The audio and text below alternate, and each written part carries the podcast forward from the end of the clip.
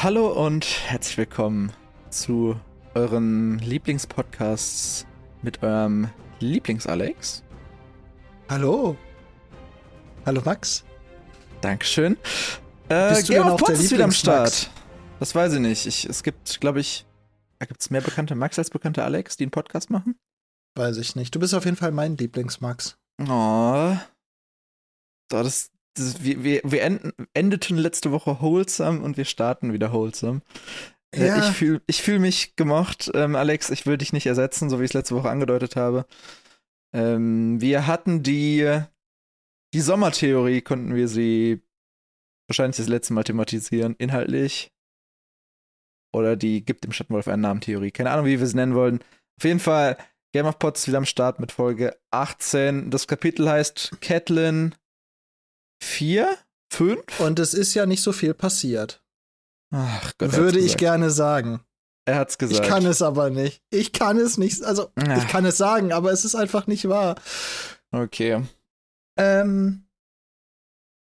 Es ist einfach mal die doppelte Anzahl an Seiten von letztem Mal. Ja, bei mir ist eher die Kategorie dreifach. Aber ja. Dreifach.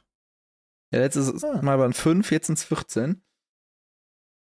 Also, Also E-Book auf for jeden the Fall win, sag ich mal. gut was zu tun. Alex, ich weiß, du hast nicht in die Folge Ja. reingeguckt, in die, in die Game of Thrones Serienfolge. Ich Und- schäme mich auch. Ich musste 18 Minuten skippen, bevor diese Szene losging. Jetzt, wo du nochmal reingeguckt hast. Ja. Kommt das überhaupt so vor?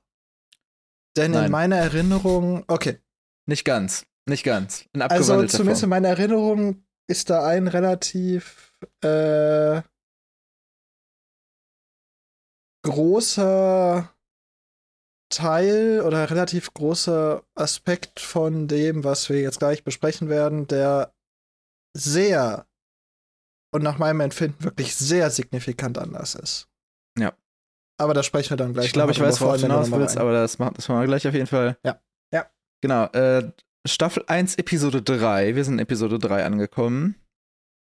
Übrigens gibt es vorher eine Szene, wo Bran mit der alten Nan und auch mit Rob quatscht, auch über seine Träume.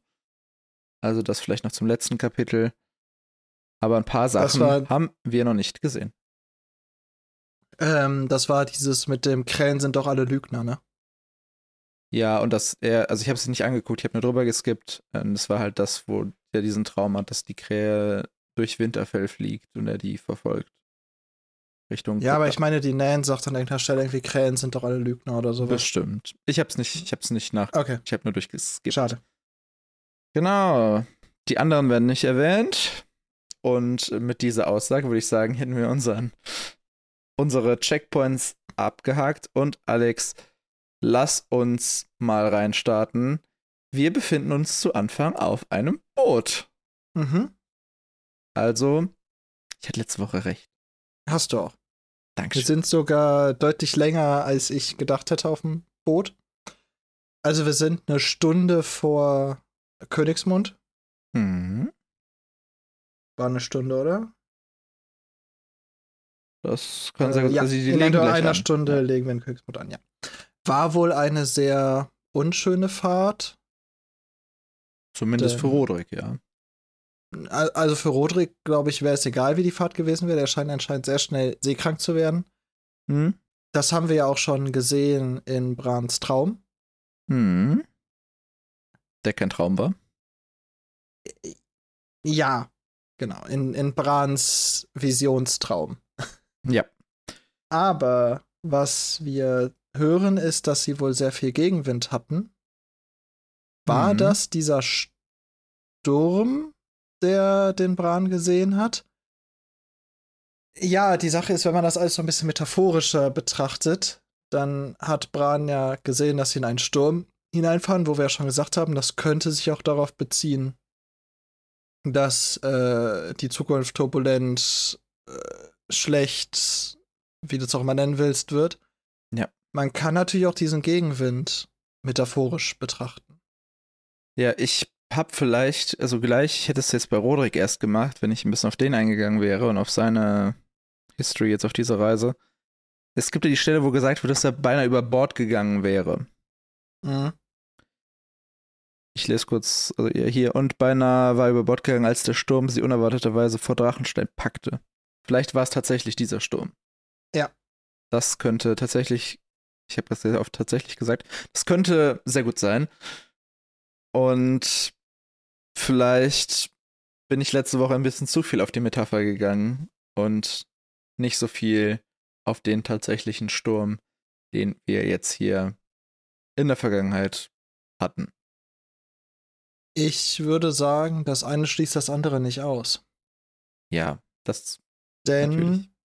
man kann natürlich, wenn man jetzt völlig wild gehen will, auch sich überlegen, ob dieser Sturm oder dieser Gegenwind, von dem gesprochen wird, auch was ist, was von den Göttern geschickt wird, um Catelyn zu signalisieren, macht das mal nicht. Das Ich glaube, bis wir, bis wir hier mit Götterdeutungen ankommen müssen, müssten wir ein bisschen mehr über Götter erfahren, um das realistisch gesehen tun zu können. ich, ich wollte eigentlich nur so ein bisschen, kann man ja mal so als Theorie in den Raum, Raum werfen. Was ich nämlich auch noch so im Kopf hatte, war, ich weiß nicht, ob ich mich da falsch erinnere, aber ich meine in dem John-Kapitel, wo es darum ging, dass sie gerade nach Castle Black auf dem Weg sind, Hm.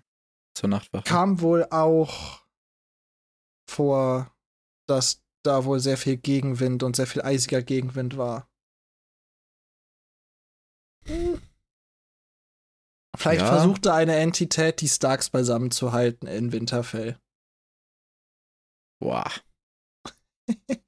Uff. Okay. Ne nehmen wir einfach so hin. Also, Ausgangssituation ist geklärt. Die legen gleich in Königsmund an und Cat möchte die Ruderer bezahlen. Und zwar Mhm. jede mit einem Silberhirschen. Mhm. Und ein Silberhirsch sind fast 19 Fruchtküchlein. Das klingt schon gar nicht so wenig für ein Trinkgeld. Nö, aber es Denn- ist auch nicht ultra viel. Ja, das ist richtig, aber ich würde erst mal davon ausgehen, dass die Ruderer schon bezahlt werden für ihren Dienst. Also flat vom Ja, Captain. es, es könnten Ich hoffe, die reden Sklaven nicht nur sein, davon, oder? wenn die Gäste sagen, yo, die kriegen auch was, oder? Nee, hoffe ich nicht. Deswegen, also ich bin jetzt mal davon ausgegangen, dass das wirklich nur ein Bonus für die Ruderer ist und dann. Es ist schon ganz gut, ja. Und was man ja auch nicht äh, vergessen darf, also Catelyn könnte wahrscheinlich den nicht mal irgendwie so jedem einen Golddrachen zahlen oder so, weil das werden ja schon eine ganze Menge Ruderer sein. 60 Das heißt, es geht dann auch irgendwann ins Geld. Genau, der äh, Kapitän des Schiffes, mit dem sie gereist sind, das ist Kapitän Moreo. Moreo Tumitis. Sorry, ich musste gerade im Buch nachschauen. Äh, und der ist ein Tyroshi. Was Mhm. ist ein Tyroshi, Alex? Das Never heard of sind that. Menschen mit sehr lustig gefärbten Haaren und Bärten. Mhm. Und wo kommen die her? Das ist Tyrosch. Steht doch Mensch. schon im Namen. Hm? Okay. Ich wollte es nur einmal klar machen für die Leute, die das Wort vielleicht nicht gehört haben. Okay. Also Tyrisch ist eine Stadt, die nicht in Westeros liegt, sondern in Essos, also auf dem Mhm. anderen Kontinent, wo wir vor 800 Kapiteln mal Daenerys gesehen haben. Und scheinbar ist hier sein Job, diese Galeere zu fahren oder zu kommandieren. Und was man Tiroshis eigentlich immer nachsagt, dass sie sehr habgierig sind, das wird hier auch erwähnt mhm. deswegen auch ein bisschen geldgeil. Deswegen gibt es einen längeren Part in diesem Kapitel, wo Cat sich so ein bisschen mit dem Mann nicht streitet, aber so ein bisschen manövriert, Ach wie so. jetzt die Ruderer Ja. bezahlt werden, ob sie ihm das Geld gibt oder nicht. Ja. Ja. Ja.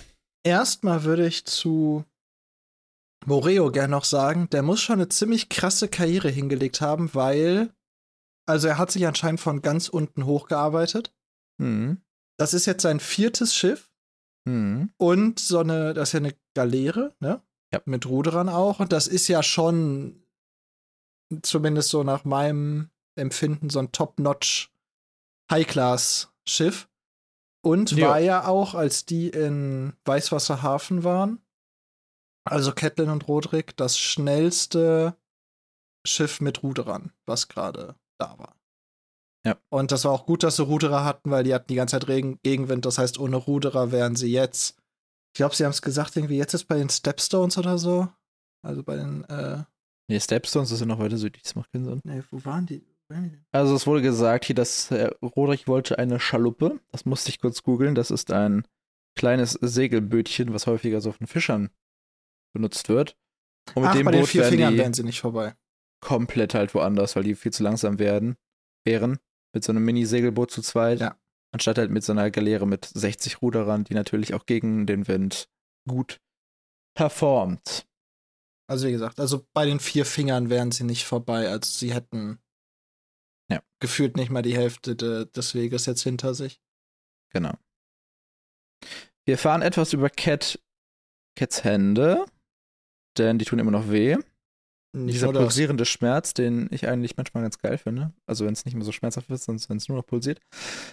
Und sie kann zwei Finger nicht mehr bewegen. Mhm. Kriegen wir hier einfach als Hintergrund, Nebeninfo, ohne es heute erklärt zu bekommen.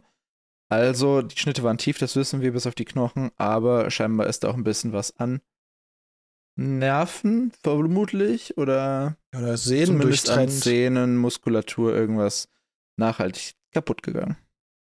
Also, was man ja auch nicht vergessen darf, die Maester sind zwar schon krass mit ihren medizinischen Fähigkeiten, aber ich glaube, die sind nicht auf dem Level, was wir heute könnten. Also, ich glaube, wenn bei denen so ein Sehnenstrang komplett durchtrennt ist, Dann ist er durch.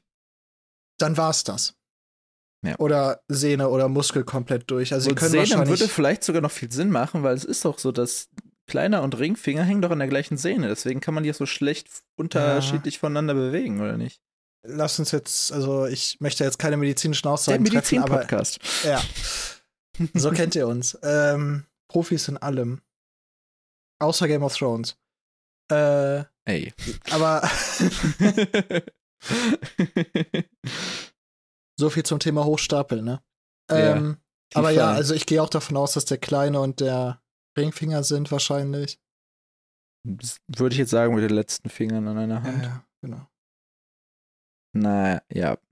Dann betritt Sir Roderick die Bühne. Über den einfach ein paar kurze Fakten. Er sagt selber, dass er seit zwei Tagen nicht mehr sterben wollte. Das heißt, die Überfahrt war für den wirklich nicht so richtig geil. Ähm, er ist dünner als bei der Abfahrt, macht Sinn, weil viel isst du wahrscheinlich nicht, wenn du die ganze Zeit kotzend an der Reling hängst. Und auch wenn du es isst, es kommt halt direkt wieder raus. Genau. Er wäre beinahe über Bord gegangen wegen unserem Sturm. Das haben wir eben schon kurz angerissen. Und er musste sich den Bart abrasieren. Er hatte ja einen recht markanten Backenbart, der aber leider durch seine Reling-Action ein bisschen in Mitleidenschaft geraten ist und deswegen vorsorglich lieber entfernt wurde. Das wird später noch halbwegs wichtig. Ja, Angemerkt zumindest. spannend finde ich erstmal.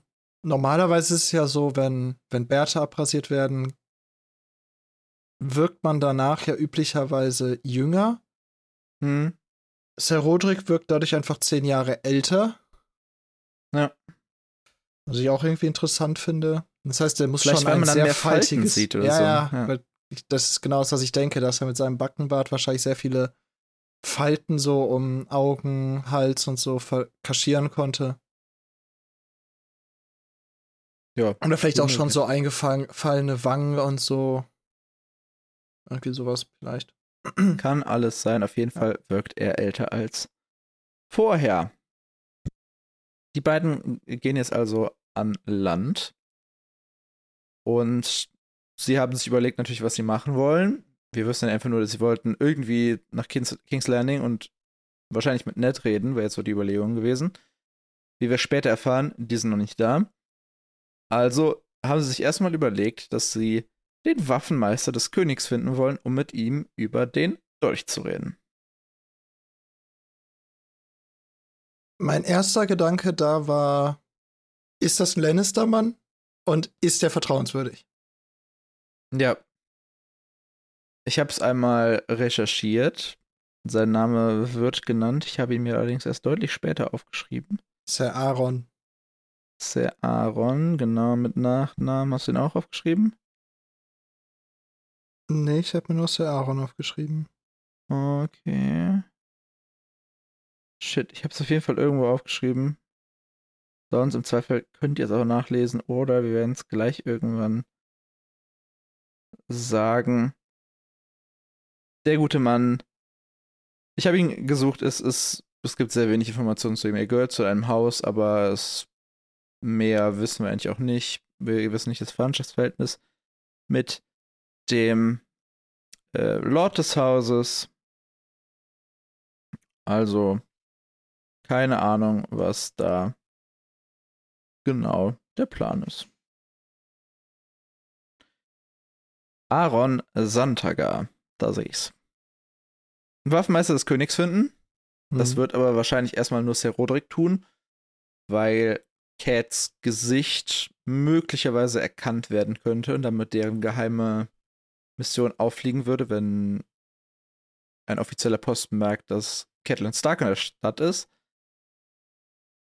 Und da kommt ihnen vermutlich eine Person in den Kopf, die Catelyn erkennen könnte. Und das ist Kleinfinger.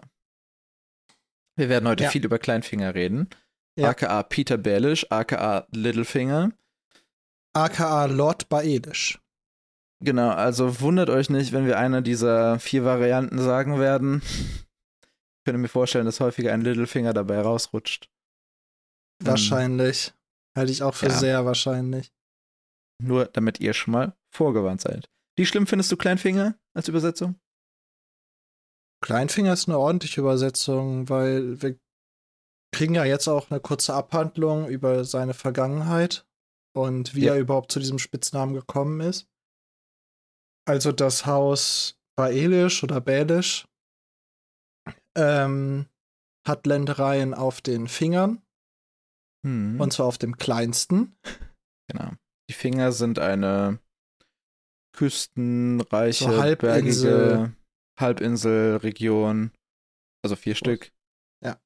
In den Landen des. Also die gehören zum Grüntal letztendlich. Ja, genau, ich. die sind im, am, ans Grüne Tal irgendwie auch so ein bisschen angeschlossen. Genau. Äh, also unter der Oberherrschaft des Hauses Arryn dann. Ja. Ähm, genau, und also Peter Baelish wurde als Mündel ähm, an Catelyn's Vater gegeben, also das Haus Tully. Mhm. Und da hat Catelyn's Bruder ihm dann den Namen Kleinfinger gegeben. Zum einen halt, weil Haus halt vom kleinsten der Finger kommt. Dementsprechend muss ich auch zugeben, also ist halt einfach der passende Name. Hm. Und weil er auch immer ein ziemlicher Lauch war.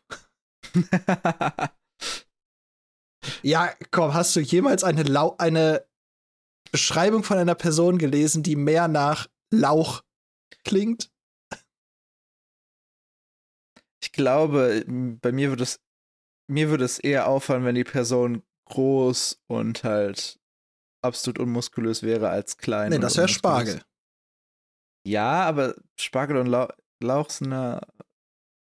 Ach so. Ah. Nee, also für mich ist Lauch immer halt, dass du halt so ein absolut Haut und Knochen, nix könnt, Gegenteil von Schrank. Ja, okay, wow. Lauch ist das Gegenteil von Schrank. Wenn ihr irgendwas mitnehmt aus dieser Folge. Ja. Lauch ist das Gegenteil von Schrank. Ja, und Catelyn und Peter Bellish haben eine Backstory. Denn, wie du gerade gesagt hast, die beiden sind zusammen groß geworden in Schnellwasser, in den Flusslanden, dem Hauptsitz von Haus Tully. Catelyn ist ja eine Tully, geborene Tully. Und Peter hat sich in sie verliebt. Und als Catelyn's Hochzeit verkündet wurde, dass sie mit Brandon Stark vermählt werden sollte, also Neds großen Bruder. Ihr erinnert euch vielleicht an das Kapitel, wo wir gesagt haben, dass Ned alles nicht, alles das, was in seinem Leben gerade tut, eigentlich nicht wollte. Ned ist der ewige Zweite. Der ewige Zweite. Der Stimmt, zweite Verlobte von Catelyn. ja. Da dachte sich Peter, dass es eine richtig gute Idee wäre, doch sich jetzt zu duellieren mit dem guten Brandon. Er hat verloren. Spoiler, denn Brandon war wahrscheinlich ein Schrank. Also, was man ja erstmal sagen muss. Also, Brandon, was wir bisher von ihm gehört haben, ist, dass er ein sehr fähiger Soldat war. Mhm. Er war älter. Mhm. Deutlich älter. Dementsprechend auch schon geübter im Kampf. Ja. Und ich weiß, ich habe es im Kopf, ich weiß nicht, ob es gesagt wurde, also ob ich da irgendwas vermische oder nicht. In meinem Kopf ist es so, dass auch immer gesagt wurde, dass er noch mal größer und kräftiger war als Ned. Das kann sehr gut sein. Und Ned wurde jetzt ja nicht, also Ned wurde ja jetzt nicht als ein zweiter Robert beschrieben, aber Ned wurde ja schon auch als kräftig beschrieben. Also Ned wurde ja jetzt auch nicht als dünn bezeichnet. Nein. Ähm, also Brandon ist eigentlich niemand, den du leichtfertig herausforderst. Vor allem in einem so ernsten Setting. Also ich meine, wenn Peter jetzt gesagt hätte, einfach so, weißt du, äh, Brandon kommt nach Schnellwasser und im Hof wird trainiert und Peter sagt mal, hey, lass mal hier Turnierschwerter, ne? Maybe, von mir aus, hey, come on, kann man machen. Aber mit einem solchen, mit so high, hohen, hohen Einsätzen, wie ja. Peter da hier die, ähm, wie nennt man das? Dieses Duell aufgefordert hat. Denn das Duell sollte ja anscheinend um Catelyn gehen. Ja. Schon mutig. Ja. Und anscheinend war es wohl sehr mutig, denn Brandon war wohl kurz davor, ihn einen Kopf kürzer zu machen. Na, nicht ganz. Also Brandon war 20, Peter war da 14. Im Buch steht kaum 15. Das, mhm. Also, ich hätte erst gedacht, der wäre gerade 15 geworden oder so. Das würde aber von meiner Zeitrechnung her nicht passen. Dazu gleich mehr. Und genau, Catelyn hat Brandon gebeten, ihn halt nicht zu töten. Anflehen. Zugestimmt. Ja. Das ist für mich ein ziemlicher Unterschied. Entschuldigung, ja, ich habe es nicht aufgeschrieben. Ich probiere gerade frei nachzuerzählen. Und Brandon hat dem zugestimmt, hat ihn erst so ein bisschen halt leicht verletzt, damit er irgendwann aufgibt, aber Peter wollte nicht aufgeben, deswegen hat er ihm dann eine recht heftige Narbe hinzugefügt, wo Catelyn auch dachte, dass Peter tot sei und die er immer noch trägt. Und nach diesen Geschehnissen und nachdem Littlefinger dann wieder zu Kräften gekommen wurde, ist, wurde er weggeschickt. So, von. Catelyns Vater. Und das war nach meiner Zeitrechnung vor 16 Jahren. Und 16 Jahre jemanden nicht sehen, ist schon viel Zeit. Also hängt ja, also 16 Jahre ist natürlich erstmal eine lange Zeit. In dem Fall sogar noch mal krasser, weil es länger ist, als sie vorher schon gelebt haben. Ja. Ähm, weißt du, wenn du jetzt 50 bist und du siehst jemanden 16 Jahre nicht, das ist dann so ein bisschen, ist auch eine extrem lange Zeit, aber es ist halt relativ viel weniger. Ja. Ich würde unseren Zuhörenden oder unsere Zuhörenden einfach mal bitten, diesen Fakt, dass sie sich jetzt 16 Jahre nicht gesehen haben, im Kopf zu behalten. Nicht zwingend nur für dieses Kapitel, sondern allgemein für den Kontext. Wollen wir einfach sagen, wir packen Klein das in den Hinterkopf, Alex? Kleinfinger und Catelyn, also wie deren Dynamik, vor allem von Kleinfingers Seite. Ich glaube, jeder, der Game of Thrones gesehen hat oder gelesen hat, weiß schon exakt, was ich meine, aber ja. einfach mal so als, als Kontext. Da, ja. Die haben sich sehr, sehr lange nicht gesehen. Und zwar auch in einer Zeit, wo man eigentlich an neue Wege einschlägt, dann ohne einander Ja, das haben sie ja teilweise auch gemacht. Aber wie gesagt, wir behalten das mal im Hinterkopf, würde ich Mhm. sagen, auch für uns, damit wir da in Zukunft vielleicht nochmal draufschauen können. Was hat Littlefinger oder Kleinfinger in dieser Zeit gemacht? Er hat es geschafft, in den kleinen Rat zu kommen. Ja, vorher, also einmal hatte Catelyn einen Brief geschickt, den Mhm. Catelyn aber ungesehen verbrannt hat. Mhm. Das heißt, sie hat ihn nicht mal auf gelesen gelassen, sondern auf received. wow. und äh, ja, und ich finde sehr schön, wie das beschrieben wird, wo kommt, dass Peter anscheinend Gefühle für Catelyn hatte, sie aber nicht für ihn. Hm. Weil aus Catelyns Sicht wird halt geschrieben, für mich war er wie ein Bruder, doch seine Gefühle für mich waren Punkt, Punkt, Punkt, mehr als brüderlich. Sie hat ihn einfach gebrozoned. Ja, aber ist ja irgendwo auch verständlich. Ja, natürlich, ey. Aber, aber der muss anscheinend schon sehr, sehr hart versucht haben. Ja. Ich glaube, der hatte schon einen sehr, sehr starken Crush. Ich habe ein bisschen was heute zu ihm nachgelesen. Da wird noch einiges kommen, wo wir darüber nochmal reden müssen, aber das in einer zukünftigen Folge. Hm? Darf ich jetzt Peters aktuelle Ja, Tätigkeit Also revealen? man, man muss ihm wirklich zugutehalten, der ist ein anscheinend ein krasser Politiker, denn von einem so winzigen, ich möchte nicht sagen Niemand. nutzlos, aber fast Das- nutzlosen Haus, also er Ja. ist schon ein Adliger, ne? Das ist natürlich, Ja, aber unter den. Adligen ist ja niemand. ja. Ä- Also ihm gehört Ländereien auf einer Mini-Halbinsel. Ihm gehören Mini-Ländereien auf einer Mini-Halbinsel. Also, Okay, ja, Ja, die, die Familie äh, ist es wirklich nicht, nee. aber er hat es geschafft in den kleinen Rat, was ja das höchste politische Beratergremium im Staat ist. höher kannst du nicht kommen als Politiker, wenn du nicht gerade König bist. Ja, Hand des Königs oder König, würde ich sagen. Das wären Ja, die na, beiden. gut, du hast recht, natürlich. König, also Hand des König wäre das höchste politische Amt, was du erreichen kannst.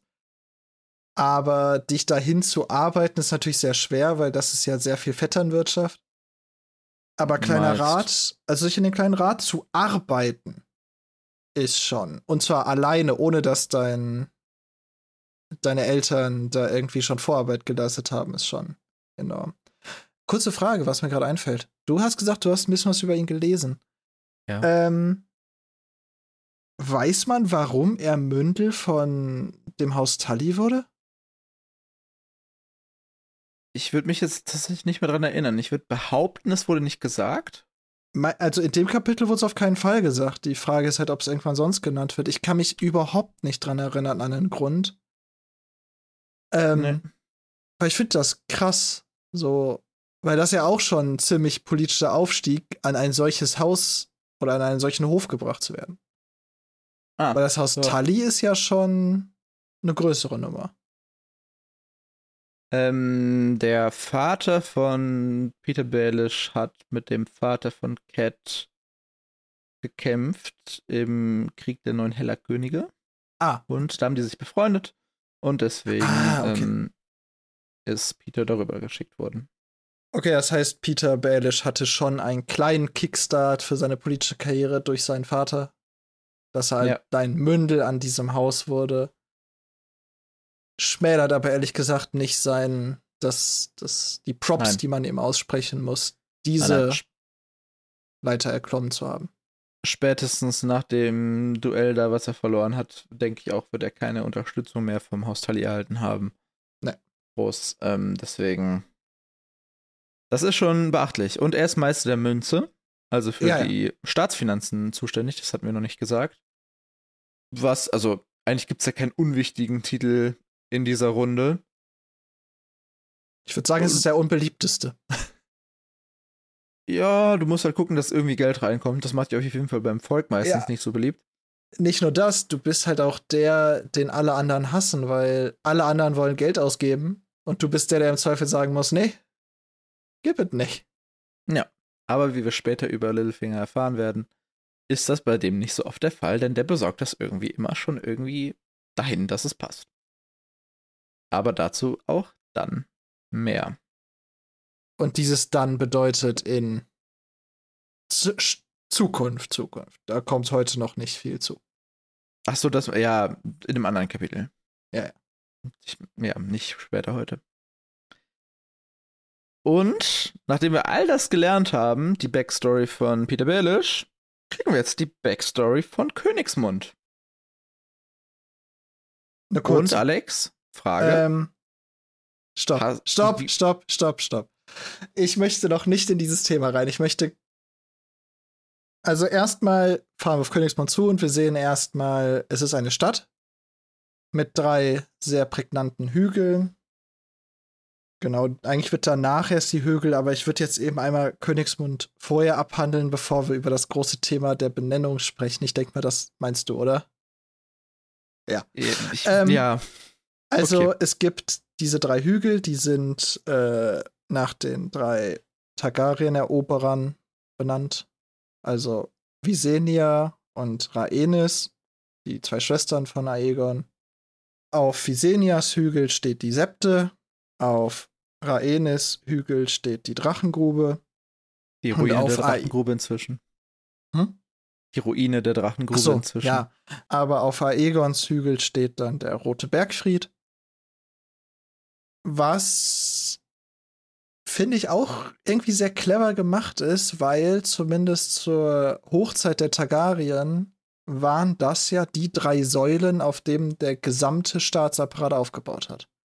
König, Ja, normalerweise sagt man immer König und Glaube oder ja genau, die, aber bei den. Targaryen kommt halt die dritte Säule der Drachen dazu. Drachen hinzu. Ja. Ähm, wie du schon gesagt hast, mittlerweile ist es eine Säule, nur ich finde das sehr Eine schön, Ruine. dass diese. Du hast völlig recht, was auch immer ich gesagt habe. Ich weiß es nicht. Säule. Ah, okay. Nee, Ruine meinte ich.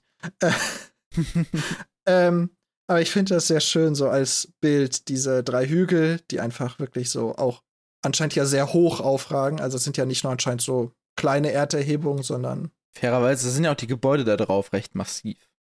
Ja, natürlich. Aber es, äh, sie haben natürlich dadurch auch eine Strahlkraft und zeigen dadurch ja auch sehr die Definitiv. Wichtigkeit dieser drei Institutionen. Genau. Und spannend fand ich noch, der Rote Bergfried hat sieben Türme. Mhm. Wieder die omnipräsente Zahl sieben. Mhm. Außerhalb des Nordens, also überall da, wo der Glauben an die sieben vorherrscht, immer die Zahl sieben. Ja, aber auch hier die, ähm, die große Septe von Baylor ist es ja, die ja von Mhm. Baylor dem Seligen gebaut wurde, hatten wir auch schon mal kurz angerissen vor ein paar Folgen. Das, Einigen die hat auch sieben, sieben Ja. Türme, glaube ich, waren das, ne? Ja, gut, das, da ist ja auch die Septe der sieben. Das heißt auch Ja, ja. Septa, äh, äh, Septe. Also Ja, ja, klar. nur auch anscheinend ist der König auch sehr oder die herrschende Figur im Roten Bergfried sehr verbandelt halt mit den sieben. Da ist keine direkte Trennung zwischen Staat und Kirche. Nee. Und kurze, also wirklich nur kurze Side Note, aktuell noch komplett irrelevant, später vielleicht mal ganz spannend und gut zu wissen. Alle Baumeister, Handwerker, was auch immer, die an der Bau des Roten Bergfrieds mitgewirkt haben, sind tot. Das macht ja Äh. Sinn, das war vor 300 Jahren, Alex. ja, aber sie wurden, also, sie sind üblicherweise nicht an natürlichen Umständen gestorben, sondern sie wurden aufgrund dessen, dass sie daran mitgebaut haben, wurden sie alle getötet von Aegons Sohn, weil der den Roten Bergfried erst fertiggestellt. Nicht so? Doch, Sohn. Ah, sorry. Aber es ist, also, es war Aegons zweiter Nachfolger, aber es war sein zweiter Sohn. Ach so, ja, aber Ja, Aegon hat seine rote. Ja, Ja. Aegon hat seine, äh, seinen roten Bergfried gar nicht mehr fertigstellen können. Genau. Sondern er wurde dann halt danach erst fertiggestellt. Und um die ganzen Geheimgänge und alles in dieser Burg geheim zu halten, wurden dann einfach alle Menschen, die daran mitgebaut haben, umgebracht. Der zuständige König in der Zeit hieß nicht umsonst Maego der Grausame. Ja. Aber wie gesagt, also das hat jetzt erstmal noch gar keine Bewandtnis, aber mhm. das ist ganz gut im Hinterkopf zu behalten. Das könnte ja. noch mal spannend werden. HBO. Gebt mir diese verdammte Serie. ich will das sehen. Ich habe es ja. eben nochmal nachgelesen. Die haben drei Tage gefeiert und dann wurden sie alle geköpft. Ja. Ich will es sehen. Bitte. Danke. Du möchtest sehen, wie diese tausenden Bauleute alle einzeln geköpft werden. Ja. Eine ganze Folge, wo nur Köpfe rollen. Nein, das ist nicht unbedingt, aber ich will diese, ich will diese Stimmung miterleben, diese Stimmungsschwankung ja. von Party, wir haben es geschafft, wir kriegen hier ein Festmahl, weil wir gute Arbeit geleistet haben, zu wortwörtlich dem Cut, wo sie alle sterben. Ja. Und wie dann also, auch die Bevölkerung darauf reagiert. Genau. Bitte, HBO, nehmt ja. einfach Feuer und Blut und verfilmt es Kapitel für Kapitel. Ja, House of the Dragon, guter Anfang, gute Zeit ausgesucht gute Umstände. Ab Staffel 3 wird es auch richtig ballern. Aber bitte verfilmt einfach dieses komplette Buch. Dankeschön. Ja. Kleiner Mini-Rant heute. Oh, ist ja weniger ein Rant, ist ja mehr eine, eine Bitte. Genau. Eine freundliche Bitte. Königsmund erstreckt sich, soweit Catelyn es sehen kann, am Ufer. Es gibt 100 Kais, also Anlegepunkte für Schiffe. Mhm. Sie sieht in einer weiten Entfernung eine Stadtmauer und sie sieht diese drei Hügel mit den drei markantesten Gebäuden. Und diese Stadt ist ja der Ort, wo Aegon, der Eroberer mit seinen beiden Schwestern, das erste Mal das Festland von Westeros betrat. Vorher auf Drachenstein residiert. Man könnte sagen, er ist dort gelandet. Deswegen heißt dieser Ort im Original auch King's Landing, was absolut viel Sinn macht. Und Alex, ich habe eine Frage an dich, die ich dir stellen wollte. Ja. Hate the Name habe ich die kleine Kategorie ja. genannt, die sich vielleicht einfügen wird. Wie sehr hast du diesen Namen? Ich verstehe ihn einfach nicht. Also bei allen möglichen anderen Übersetzungen kann ich es vielleicht sogar nachvollziehen.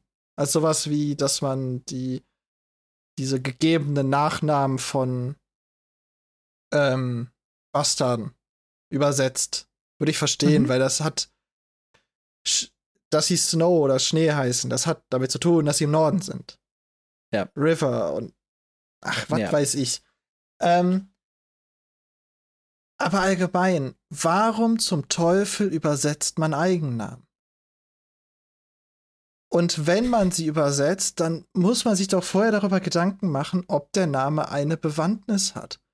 Und man könnte es natürlich irgendwie versuchen zu argumentieren, ja, Mündung, also Mund, Mündung, da, aber da mündet ja nix.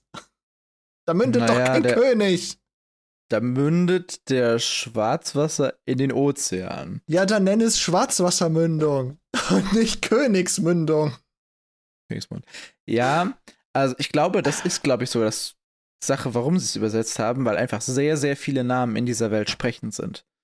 Wie du schon sagtest, die Bastarde heißen halt Schnee und Strom und äh, Sand oder Wasser, so Nachnamen. Sand, Wasser, genau. Also Hügel. Sachen, die sprechen. Es gibt ja. Hausnamen, die sprechen. Und Königs Mund tut's halt nicht im Sinne des Originals, würde ich sagen. Ja. Deswegen auch eine komische Übersetzung. Ich wüsste nicht, was besser ist, weil Königslandung ist es auf jeden Fall nicht. Finde ich. Dann mach irgendwas anderes mit des Königs Ankunft, dann mach halt einen Scheißnamen draus, aber oder committe einfach gar nicht für übersetzte Eigennamen, sondern zieh halt einfach die Originale durch. Ja. Ich meine, die ersten, also ich, ich kann es nicht beweisen und ich bin mir auch nicht 100% sicher, doch, aber ich meine, die ersten in Deutschland verfügbaren Übersetzungen hatten keine übersetzten Eigennamen. Ja. Es gab eine Neuauflage irgendwann genau. roundabout 2010 und ab da wurden die ganzen Namen übersetzt. Genau. Und ich habe ich bin kein großer Fan insgesamt von übersetzten Eigennamen, weil ich es insgesamt eigentlich blöd finde, das zu machen. Aber wenn man es macht, dann muss man sich bitte darum kümmern, dass man es, wenn man es übersetzt, den Sinn beibehält. Das wäre so, als ob man die Bastarde im Norden im Deutschen nicht Schnee, sondern Eis genannt hätte. So. Ja, es ist gleiche Idee, aber nein, es ist nicht das gleiche. Und ja. deswegen, also das finde ich schon irgendwie komisch. Von, äh, und ich verstehe es halt überhaupt nicht. Ja. Also das, du hast schon recht, mir fällt jetzt spontan halt auch nichts Besseres ein, aber das macht's nach meinem Empfinden auch nicht viel besser. Also es gibt im, Duden gibt es die Mund. Ja. Ein sehr altdeutsches Wort dafür. Für was? Für Lande? Äh, Im Germanischen das Recht, das Recht Gewalt des Hausherrn über die in der Hausgemeinschaft lebenden, von ihm zu schützenden Personen. Also der Rechtsschutz oder der Schirm. Ich Kennt halt nicht, keiner. Ich glaube nicht, dass sie auf dieses Wort hinaus wollten. Ich glaube eher, es war mit Mündung von Flussmündung. Weil es mündet ja nun mal ein Fluss da. Das mit dem Schwarzwasser. Das ist ja auch korrekt. Nur.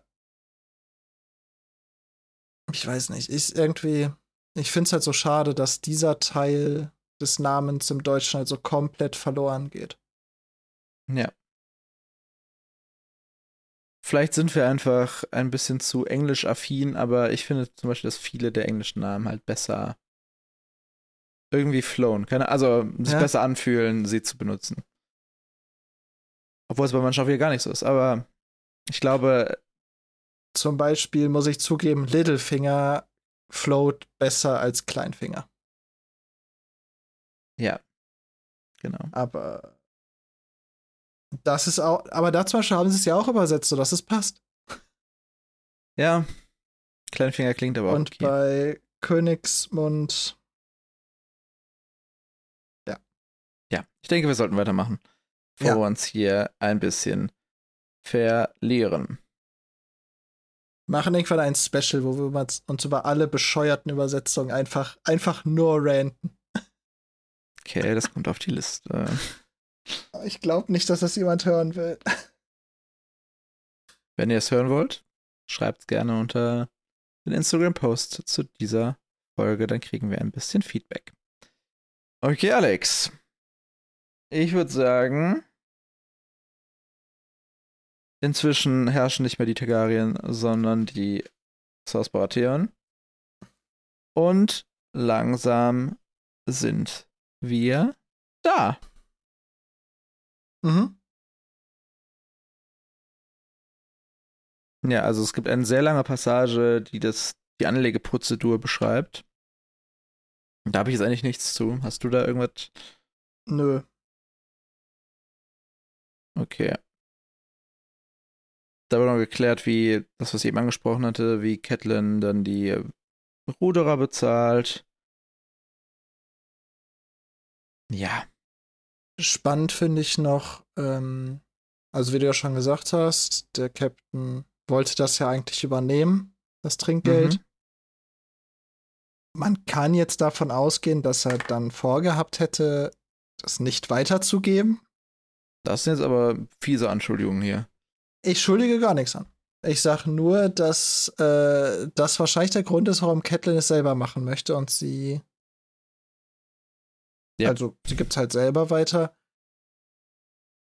Die Begründung, warum der Captain das selber machen wollte, war oder ist, dass er sagt, die versaufen, verspielen, verhuren das eh.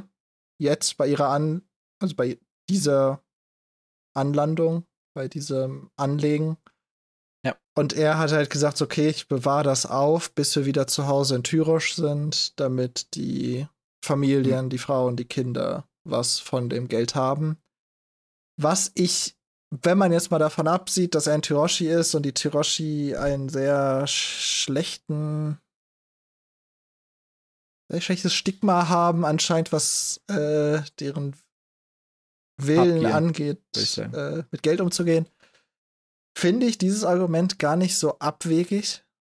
Ich Ja, kann mir sehr gut halt vorstellen, dass die wenigsten von denen mit diesem Silberstück zu Hause ankommen werden. Ja. Aber ich glaube, wie gesagt, das ist halt eine leere, ein leeres Argument. Ja, nur äh, die Sache ist, wäre er kein. Meinst du, wäre er kein Tyroshi, hätte Catelyn die trotzdem selber bezahlen wollen? Weil sie gibt ja als Kontra zu diesem Argument, sagt sie ja, die Ruderer sollen selbst entscheiden, das haben die sich selber erarbeitet. Was ja auch ein faires Argument ist, zu sagen, so, nee, äh, wenn, wenn die das halt versaufen, verhuren wollen, ist halt deren Ding. Ich würde mal ganz unverfänglich sagen, vielleicht, vielleicht auch nicht. Aber tendenziell eher. Ja. Ja. Man kann es schlecht sagen, ne? Weil irgendwie passt, würde beides zu Catelyn passen. Ja. Obwohl das aber auch einfach nur ein gutes Argument sein könnte, ohne ihm zu sagen, ey Bruder, ich weiß, dass du es bei uns behältst. Deswegen gebe ich es dir Nee, also das ist einfach ein gutes Argument in dem Fall auch. Also, das war jetzt gerade Ja, ja. mit sehr vielen Wenn und was wäre. Vorher diskutiert äh, hier Catelyn und Sir Roderick noch darüber, wie sie jetzt deren Mission ausfüllen. Weil Sir Roderick ist hier praktisch alleine in den Schlund des Löwen, wortwörtlich, Lannister-Wappen, Dings, wagt, um hier den äh, Ritter zu holen. Du hast so lange gebraucht, um das zu verstehen, was ich gerade gesagt habe. Okay. Nein, nein. Doch nicht? Äh, Catelyn Holmes, das Schnabeltier, hat einen neuen Fall. Oh, Das ist ja schon mal klar. Aber ja. Roderick, Robin, Sidekick ist doch sehr nah beieinander. So. Catelyn Holmes, das Schnabeltier, hat einen Sidekick.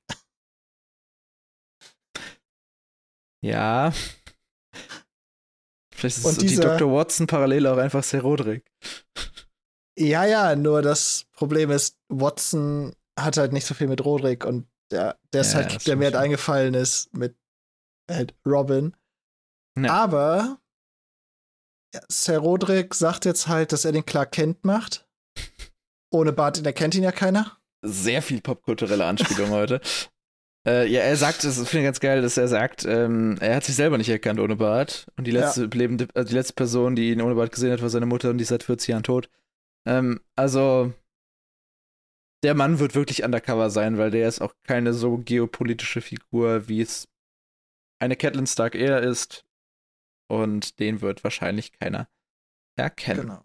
Das Ding ist halt, das kennt man ja auch, also wenn man jemanden nur mit Bart kennt. Es muss ja nicht mal so ein üppiger Backenbart sein und dann kommt jemand ohne Bart an.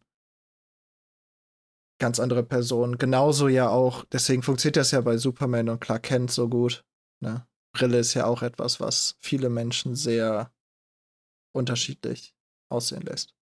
Ja. Und wie du schon gesagt hast, vor allem die Feinde auf dem Weg werden so jemand wie Sir Roderick nicht mit, nicht zweimal angucken. Das heißt, wahrscheinlich, wenn du ihn sehr lange anguckst und schon sehr, sehr gut kennst, wirst du ihn wahrscheinlich irgendwann erkennen an Augenpartie und so. Weil wir Menschen ja doch sehr gut da drin sind, Gesichter auch abstrahieren zu können. Deswegen zum Beispiel äh, dieser Sir Aaron, wenn der zum Beispiel Roderick noch aus der Kindheit kennen sollte, wird er ihn vielleicht erkennen, wenn er fünf Minuten mit ihm gesprochen hat. Aber die Wahrscheinlichkeit, dass auf dem Weg irgendwas passiert und irgendwas auffliegt, ist halt schon gering.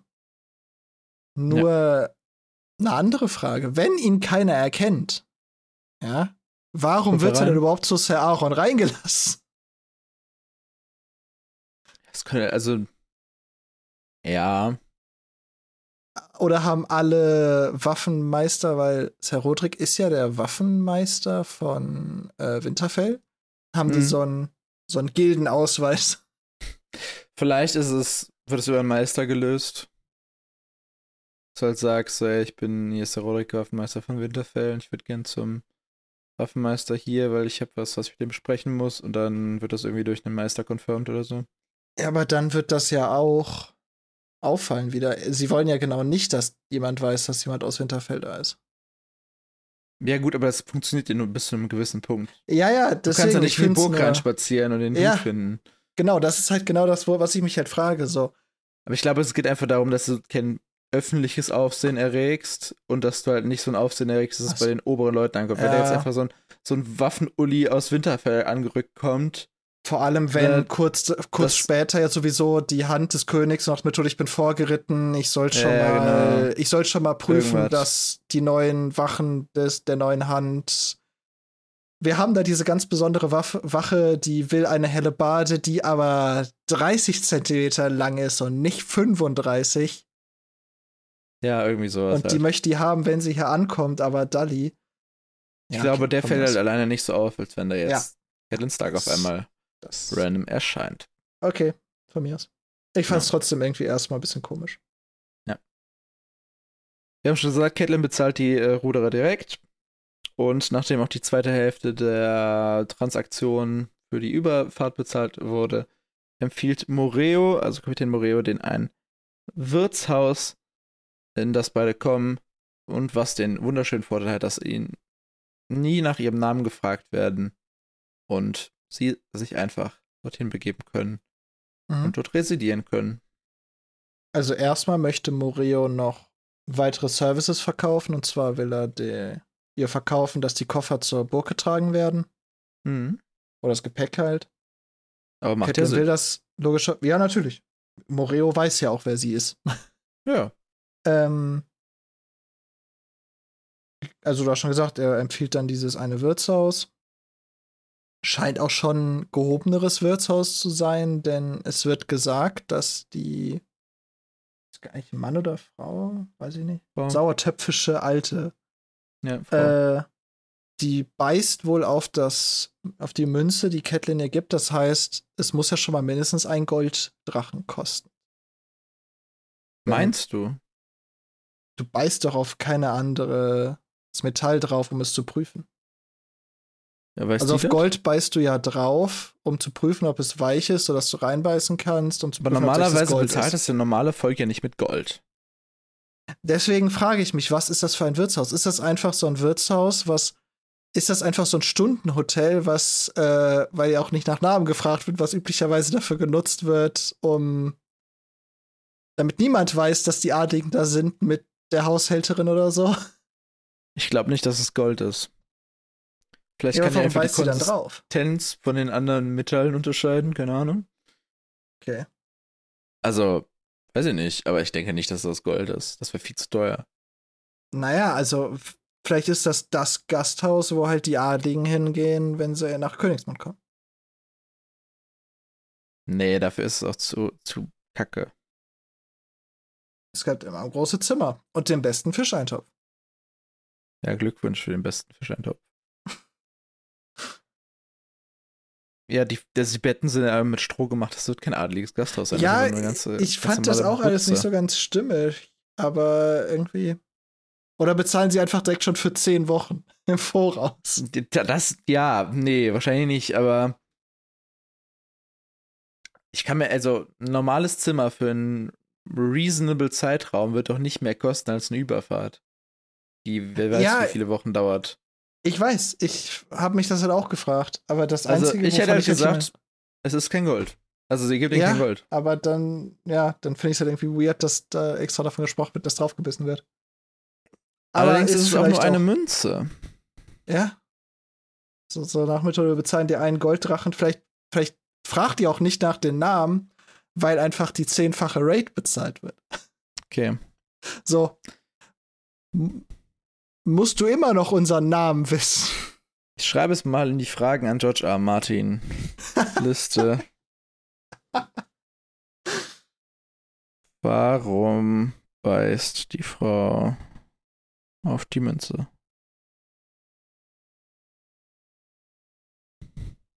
Ist das Gold? Ist das jetzt Ketteln 5? Ich äh, schaue parallel. Alles gut. Ja, eine lange Pause für den Cut. Vier, glaube ich. Ja, ist Catelyn 4 tatsächlich. Das ist schon anders als in der Serie. Mhm. Weil in der Serie kommen die beiden gar nicht in irgendwas Gasthaus an. weil prinzipiell ist hier jetzt der Storyverlauf, dass Roderick geht, um halt diesen Waffenmeister zu suchen. Mhm. Dann legt Catelyn sich ein bisschen hin, weil die Reise ja bestimmt so anstrengend war als Passagiergast erster Klasse auf einer Galeere. Sie musste ihre Taschen bestimmt jetzt selber tragen. Nee, die wurden getragen, wurde noch gesagt, dass die zwei Kupfer Ich weiß. für welche Ottos da zahlen. Ja, egal. Ähm, was da auch immer war. Auf jeden Fall, jetzt klopft es und die Stadtwache holt Catelyn ab. Ohne zu wissen, Oha. wer sie ist. Nee, Und zwar- sie, jein, wissen sie, wer sie ist. Sie hat- fragt, wisst ihr, wer ich bin? Und sie sagen nein. Sie wissen halt, dass sie hochgeboren ist und da wohnt und zu Littlefinger. Okay. Also sie haben, haben so sehr, sehr, sehr oberflächliche Informationen über sie. Ja, du hast ja gerade schon gesagt, also Littlefinger hat äh, sie geschickt, um sie abzuholen. Und dahin wird sie jetzt auch gebracht. In der Serie ist es anders. In der Serie, sobald die beiden die Stadt betreten, werden die beiden von der Stadtwache aufgegriffen und direkt zu Littlefinger gebracht. Allerdings nicht wie hier in den Roten Bergfried, sondern in ein Bordell. Ich denke, das ist das, was du eben Ja. meintest, was der große Unterschied hier ist. Äh, Warum ist das so Und wichtig das, für dich, ist, Alex? das ist der erste Teil des Unterschieds. Oder vielleicht kannst du mich da, also es kommt ja gleich noch eine dritte Person dann dazu zu dem Treffen. Ja. Kommt diese dritte Person auch in der Serie dazu? Ja. Ah, okay. Dann ist das also kein Unterschied. Das ist. Ähm, okay, nee, das war das, was ich dachte, was der größere Unterschied wäre. Das mit, das kürzt halt in der Serie was ab ja.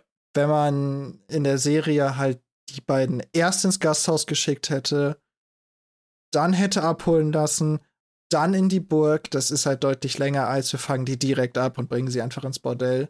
Ja. Das ist halt sehr viel einfacher für die Serie. Ja. Es kommt alle, alles aufs Gleiche hinaus, aber das ist so. Mehr oder weniger. Der einzige effektive Unterschied ist, dass in der Serie Ser Roderick die ganze Zeit dabei ist, während jetzt hier im Buch Ja. Ser Roderick noch unterwegs ist, um den Waffenmeister zu holen, beziehungsweise was die beiden machen. Dazu wird gleich was gesagt. Ähm, ja. Catelyn Stopp. rätselt, wo er Ja, genau, ich wollte gerade sagen, also das. wissen könnte. Jetzt wird das erste Mal Catelyn Holmes, das Schnabeltier, wird jetzt aktiviert.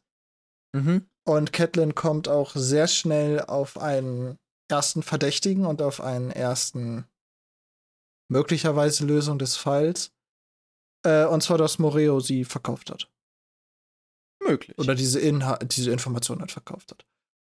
Und man muss Catelyn zugutehalten, nicht unwahrscheinlich. Nicht unwahrscheinlich. Und ich bin mir tatsächlich recht sicher, dass wir das noch rausfinden werden. Dass er sie verkauft hat. Ne, wer, woher diese Information kommt. Ja, ja, aber deswegen wollte ich nur sagen, also jetzt zu diesem Zeitpunkt muss man Catelyn zugutehalten. Sehr plausibel zusammen gestrickt.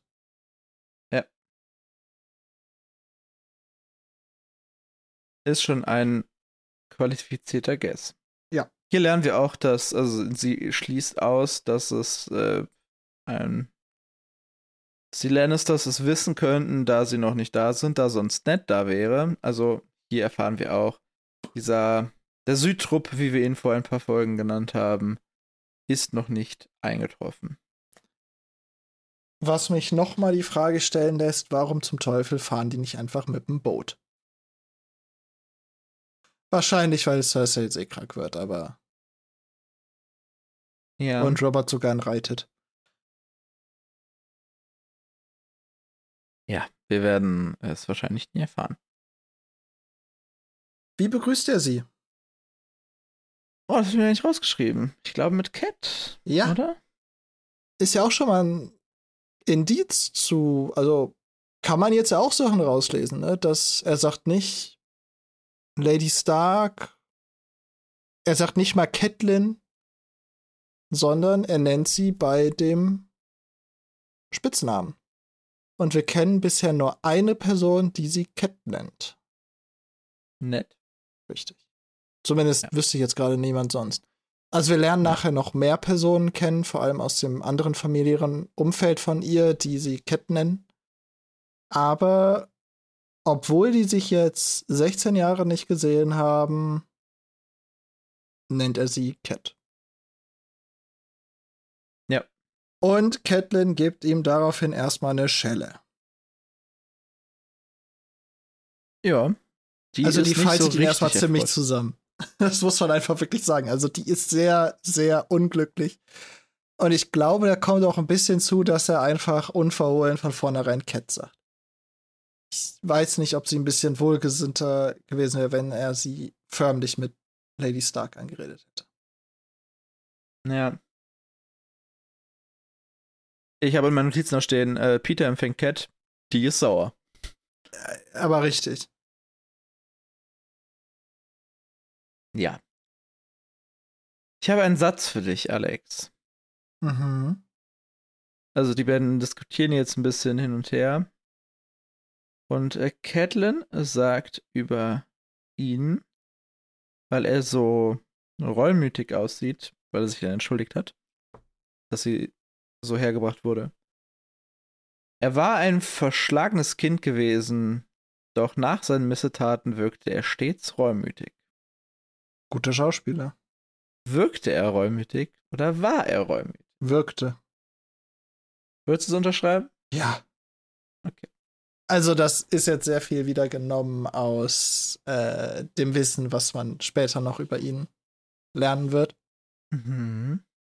Ich glaube, also vielleicht am Anfang bei Missetaten, bei manchen war er wahrscheinlich auch wirklich reumütig.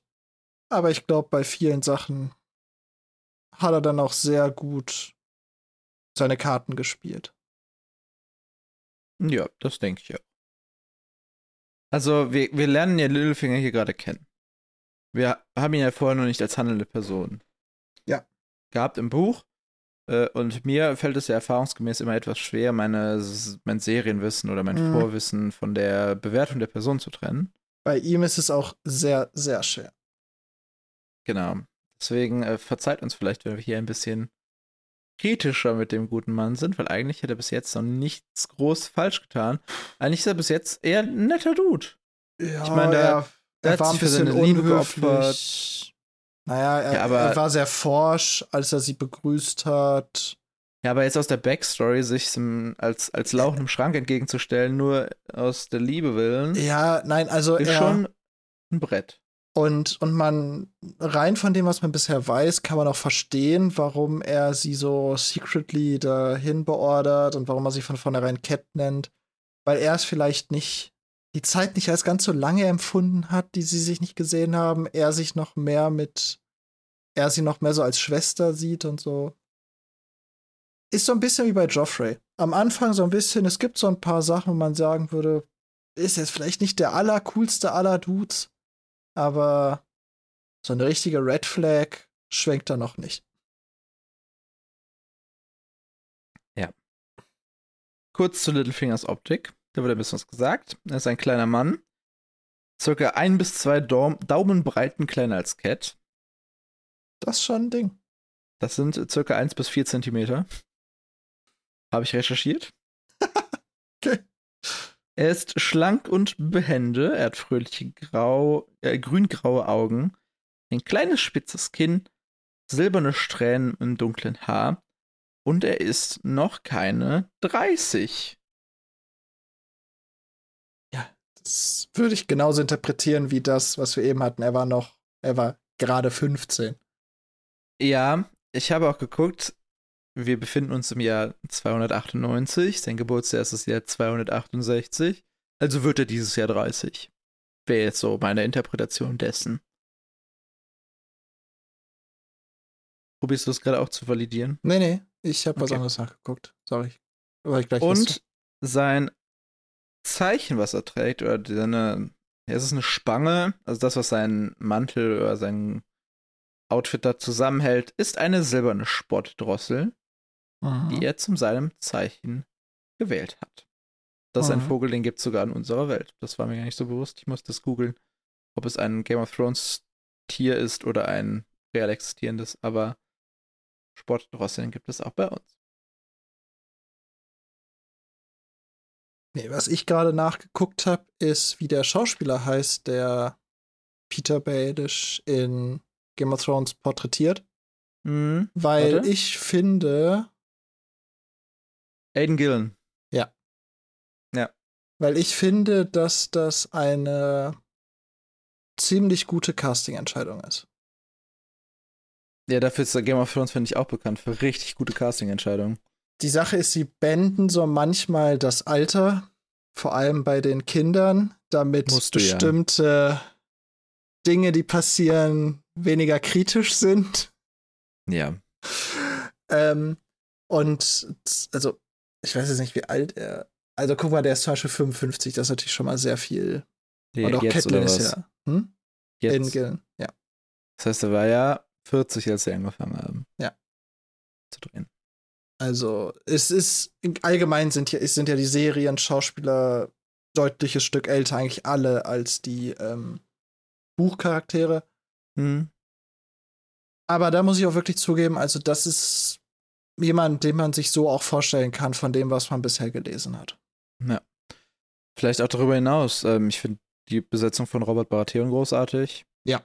Cersei Lannister großartig. Ja.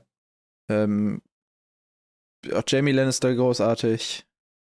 Eigentlich alle Hauptcharaktere in Game of Thrones sind exzellent besetzt für ihre Rolle. Ja. Da kann man wirklich nicht meckern. Cat fragt Kleinfinger, woher sie von ihrer, woher er von ihrer Ankunft weiß, und er antwortet mit der dritten Person im Bunde, die du eben angesprochen hast, Mhm. und zwar mit Wahres weiß alles. Wir haben kurz Er heißt schon mal übrigens über nur Wahres, gesprochen. Er heißt nicht Wahres, weiß alles.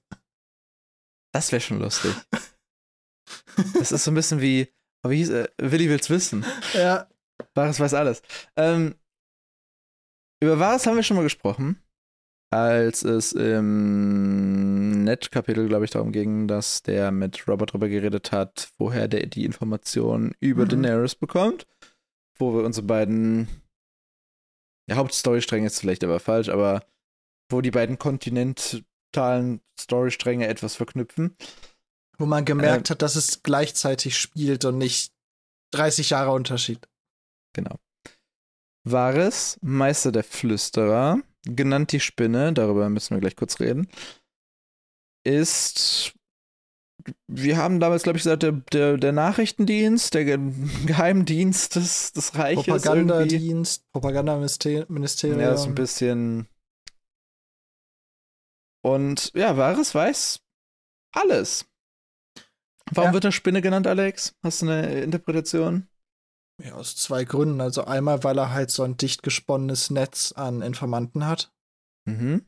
Und dementsprechend ein Netz verbindet man ja immer mit Spinnen. Und weil er sich halt immer so leise anschleicht auf sein Pantöffelchen.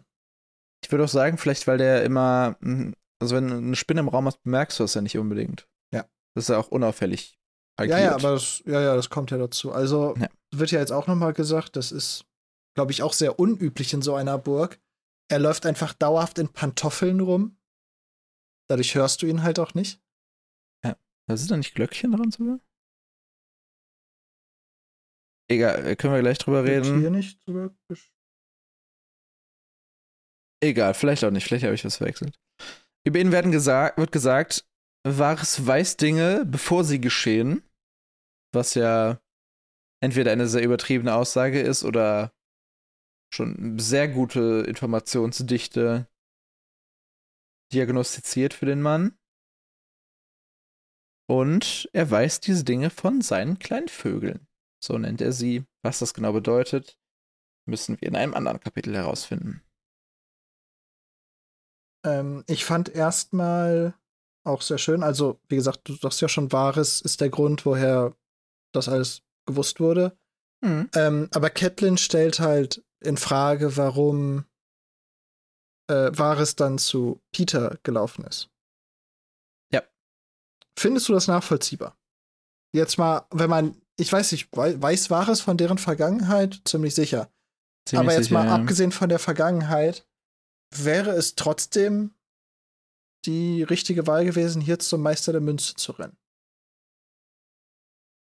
Naja, also die, die Begründung ist ja eigentlich, Wenn wir uns mal den politischen Apparat anbekommen. Mhm. An, an, an, ich kann nicht reden heute. Angucken. Angucken. So. Ja. Nummer eins, König, ist nicht da. Außer Nummer Haus. zwei, Hand des Königs, gerade neu ernannt. Außer Haus. Okay. Nummer drei, könnte man jetzt sagen, ist hier der Kommandant der Königsgarde, Baristan Selmi. Zumindest auf einer Ebene mit dem kleinen Rat. Aber ja, Baristan Selmi, ich würde jetzt sagen, jetzt alle, die jetzt kommen, sind auf einer Ebene, würde ich halt so rum ja, okay. Baristan Selmi, Außer Haus. ja, Meister der Schiffe ist, glaube ich, äh, hier, Einer der beiden Bros. ja, Stannis, glaube ich. Ich weiß Außer nicht, Haus. beiden. Randy, auch außer außer- Haus. Die einzigen beiden Mitglieder des kleinen Rates, die anwesend sind, sind Großmeister Pucelle Mhm. und Kleinfinger. Mhm. Und theoretisch war es. Ist die Frage, ob man ihn zum kleinen Rat dazuzählt als Meister der Flüsterer. Eigentlich ja schon. Die Sache ist, er hat ja auch schon den Ehrentitel Lord Wahres bekommen. Er ist ja kein Lord. Außer über seine Vögelchen. Ja. Ähm, ja, ich würde ihn schon zum kleinen Rat zählen. Ja. Wahrscheinlich.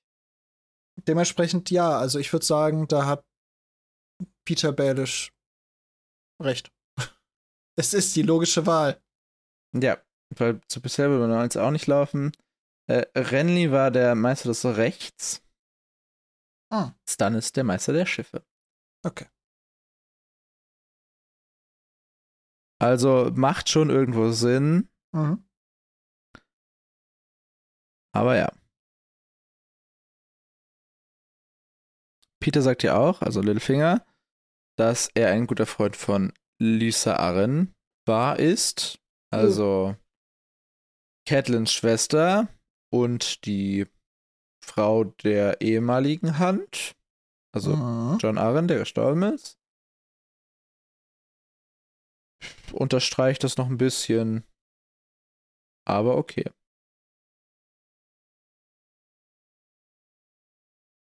Dann wird Catelyn gefragt, warum sie dann eigentlich in Königsmund ist. Mhm. Und sie sagt, sie hat ihren Mann so sehr vermisst und ihre Kinder und wollte die sehr gerne sehen.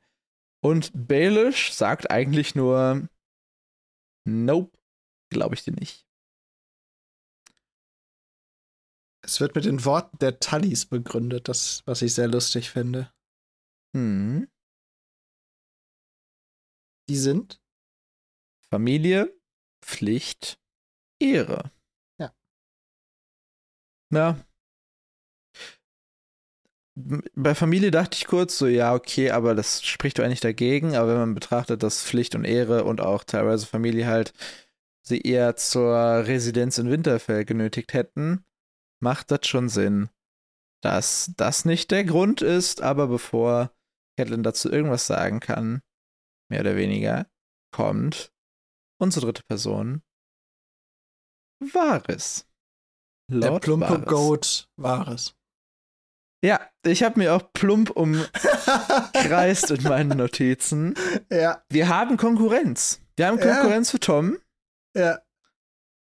Also, vielleicht ist es die Umstimmung, Umfrage der Folge.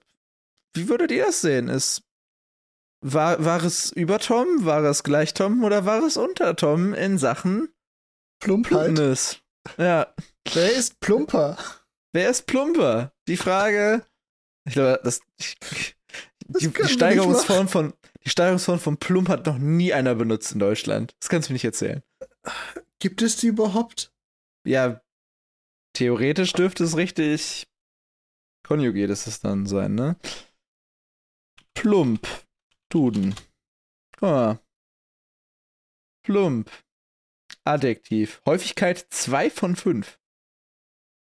Wow. Äh, plumper Trick, bla bla bla. Herkunft aus dem Niederländischen. Im Alphabet dafür ist, übrigens welches Wort? Was ist direkt im, Duden vor Plump? Keine Ahnung. Plug-in-Hybrid. Wichtig. Hier stehen keine Steigerungsform. Ich weiß aber nicht, ob das was heißt.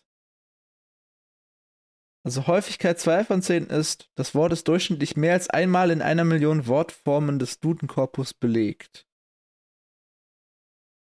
Okay. Ähm, ich weiß es nicht, ob das, wenn ich jetzt mal schön suche, ob das gesteigert wird. Ah, es gibt eine, es ist übrigens doch die Deklination. Mein Deutschlehrer wäre nicht stolz auf mich, dass ich gerade Deklination und Konjugation hier verwechselt habe.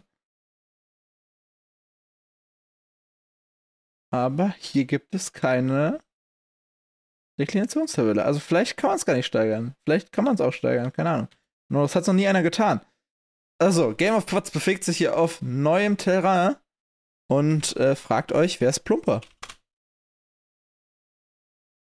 Ist es Wahres oder ist es Tommen? Und als Ich Tipp für euch, mal- ich hab- googelt nicht Plumper. Äh, ich habe gerade mal unseren neuen oder künftigen Overlord ChatGPT gefragt. Oh, okay. Also laut ChatGPT gibt es die Steigerung plump, plumper am plumpesten. Ja, das macht ja Sinn. Wundervoll. Aber lass uns lieber ein bisschen mehr über Wahres reden. Also, Wahres ist plump, das haben wir festgehalten. Er ist parfümiert, er ist gepudert und er ist haarlos. Er trägt eine Weste aus Goldfäden und eine Robe aus roter Seide und, wie du eben schon gesagt hast, Pantoffeln aus Samt. Und später wird noch gesagt, sein Atem riecht nach Veilchen. Mhm. Was eine Erscheinung. Hm? Er ist ein Eunuch, auch das wurde schon gesagt. Ich weiß nicht, ob wir da beim letzten Mal drauf eingegangen sind, aber die äh, Storyline, warum er oder wie er zum Eunuch wurde, die äh, kommt, glaube ich, auch noch vor. Zumindest in der Serie kommt Ja. sie vor. Ja. Und äh, da könnt ihr euch drauf freuen. In der Serie auch. Ja, in der Serie auf jeden Fall, im Buch weiß ich es nicht. Im Buch kommt es vor. Okay, dann sicher. kommt es. Da kommt sogar noch sehr, sehr viel mehr Hintergrundgeschichte von Wahres vor, Mm. als nur wie er zum Eunuch Das wurde. stimmt. Das stimmt. Und dann, Alex, ist mein nächster Punkt hier. Äh, wahres labert. Ja, der, der Mann kann reden. Und es ist viel Text und es ist sehr wenig zielgerichtet dahin, also Inhalt. Er redet, er redet viel und sagt nichts. Ja, also er fragt nach den Händen, reden ihm ein bisschen über Salben. Also es, äh, Großmeister hilft einem Pascal macht eine so tolle Salbe. eine großartige Salbe, ja. Eine so tolle Salbe. Mm, ja, okay, da hat sich Meister Luwin Schnurr gekümmert, so, ja. Da wurde ein bisschen über Bran geredet. Hm, ja. So, soll, ich die, soll ich die Geisterheiler von, von Essos? Ich kenne Ja. da, ich kenne da wen. Ja. Nie zuvor war Mein Onkel beliebt wie vom- unserer Robert. Also einfach ganz viel bla bla bla. Ja. Es ist wirklich fast eine Seite bei mir, wo ich Mhm. nichts zu hab. Aber dann stellt er eine wichtige Frage, Alex. Und zwar, ähm, könnte ich mal den Dolch sehen? Ja. Woher What? weiß der vom Dolch? Also wir kriegen ja nachher noch die Begründung, aber jetzt gehen natürlich wieder alle Alarmglocken von Catelyn Holmes, dem Schnabeltier, an. Und jetzt wird wieder theorisiert, wo zum Teufel weiß er das ja? Wer, von wem kann es wissen? Wo kann die Information herkommen? Und ihre Konsequenz ist, ja fuck, Sir Roderick hier, der muss jetzt aber, wie viele Fingernägel hat Sir Roderick noch? Genau. Äh, Littlefinger, beziehungsweise Kleinfinger, äh, ist, äh, fühlt sich sehr verarscht, denn er weiß weder, wer Roderick nur ist, noch, dass es einen Dolch gibt. Also, das das ist gerade das fünfte Rad am Wagen auf jeden Fall in dieser Konversation gerade. Das fünfte Rad am Fahrrad, ne? Ja, ja. Das Stützrad am Dirtbike. Keine Ahnung. Ähm, Also er ist noch nutzloser als ein Stützrad. ja. Also Littlefinger weiß auf jeden Fall nicht, was abgeht. Aber Ja. Varys weiß natürlich, wo Ser Roderick ist. Erklärt erstmal äh, dem Herrn äh, Kleinfinger hier, wer er ist. Das der Ka Waffenmeister in Winterfell. Ähm, der hat die am Nachmittag besucht. Der war bei Sir Aaron Sonntag an der Waffenkammer. Die beiden haben sich einen Dolch unterhalten. Und dann haben sie die Burg verlassen bei Sonnenuntergang. Und dann sind sie zu der entsetzlichen Bruchbude gegangen, in der die beiden wohnen, also Catelyn und Roderick. Und dort sind sie jetzt im Schankraum, trinken ein bisschen und warten auf die Rückkehr von Catelyn. Und Sir Roderick war sehr besorgt, dass sie weg war. Also, Frage an dich, Alex. Hat hier einfach Wahres nur gut kombiniert oder hat der gute Herr Kapitän äh, gespoilert, dass Catelyn da ist? Ach so, ob, dass sie da sind. Hm. Ähm, ich glaube, der Kapitän hatte in diesem Fall tatsächlich nicht gespoilert. Ich mhm. glaube einfach, dass eins der Vögelchen von Varys die gesehen hat. Ja, aber dann stelle ich mir so vor, dass das Vögelchen gesagt hat, da ist gerade ein alter Ritter mit einer Frau von einem Schiff gekommen und die hat jedem der Ruderer einen Silberhirschen gegeben und die haben einen Dolch dabei. Ja, und dann. Und dann, äh, ähm, der hat den Ritter gesehen und gemerkt, der ist aus Winterfell. Und dann hat er eins und eins zusammengezählt und hat gemerkt, das wird wohl Catelyn ja. Stark sein. Ja, also ich gehe davon aus, nicht, dass, also. Ich halte es nicht für unwahrscheinlich, dass, dass der Captain gequatscht hat. Aber ich kann mir genauso gut vorstellen, dass äh, die am Pier gesichtet wurden von einem der Vögelchen und dann ein anderes Vögelchen hat die Unterhaltung von Rodrik und äh, Sir Aaron äh, belauscht und dabei wird Sir Rodrik sich ja vorgestellt haben und dadurch, dass Kollege Vares weiß, wer Rodrik ist, ist die Kombination dann nicht mehr so schwierig.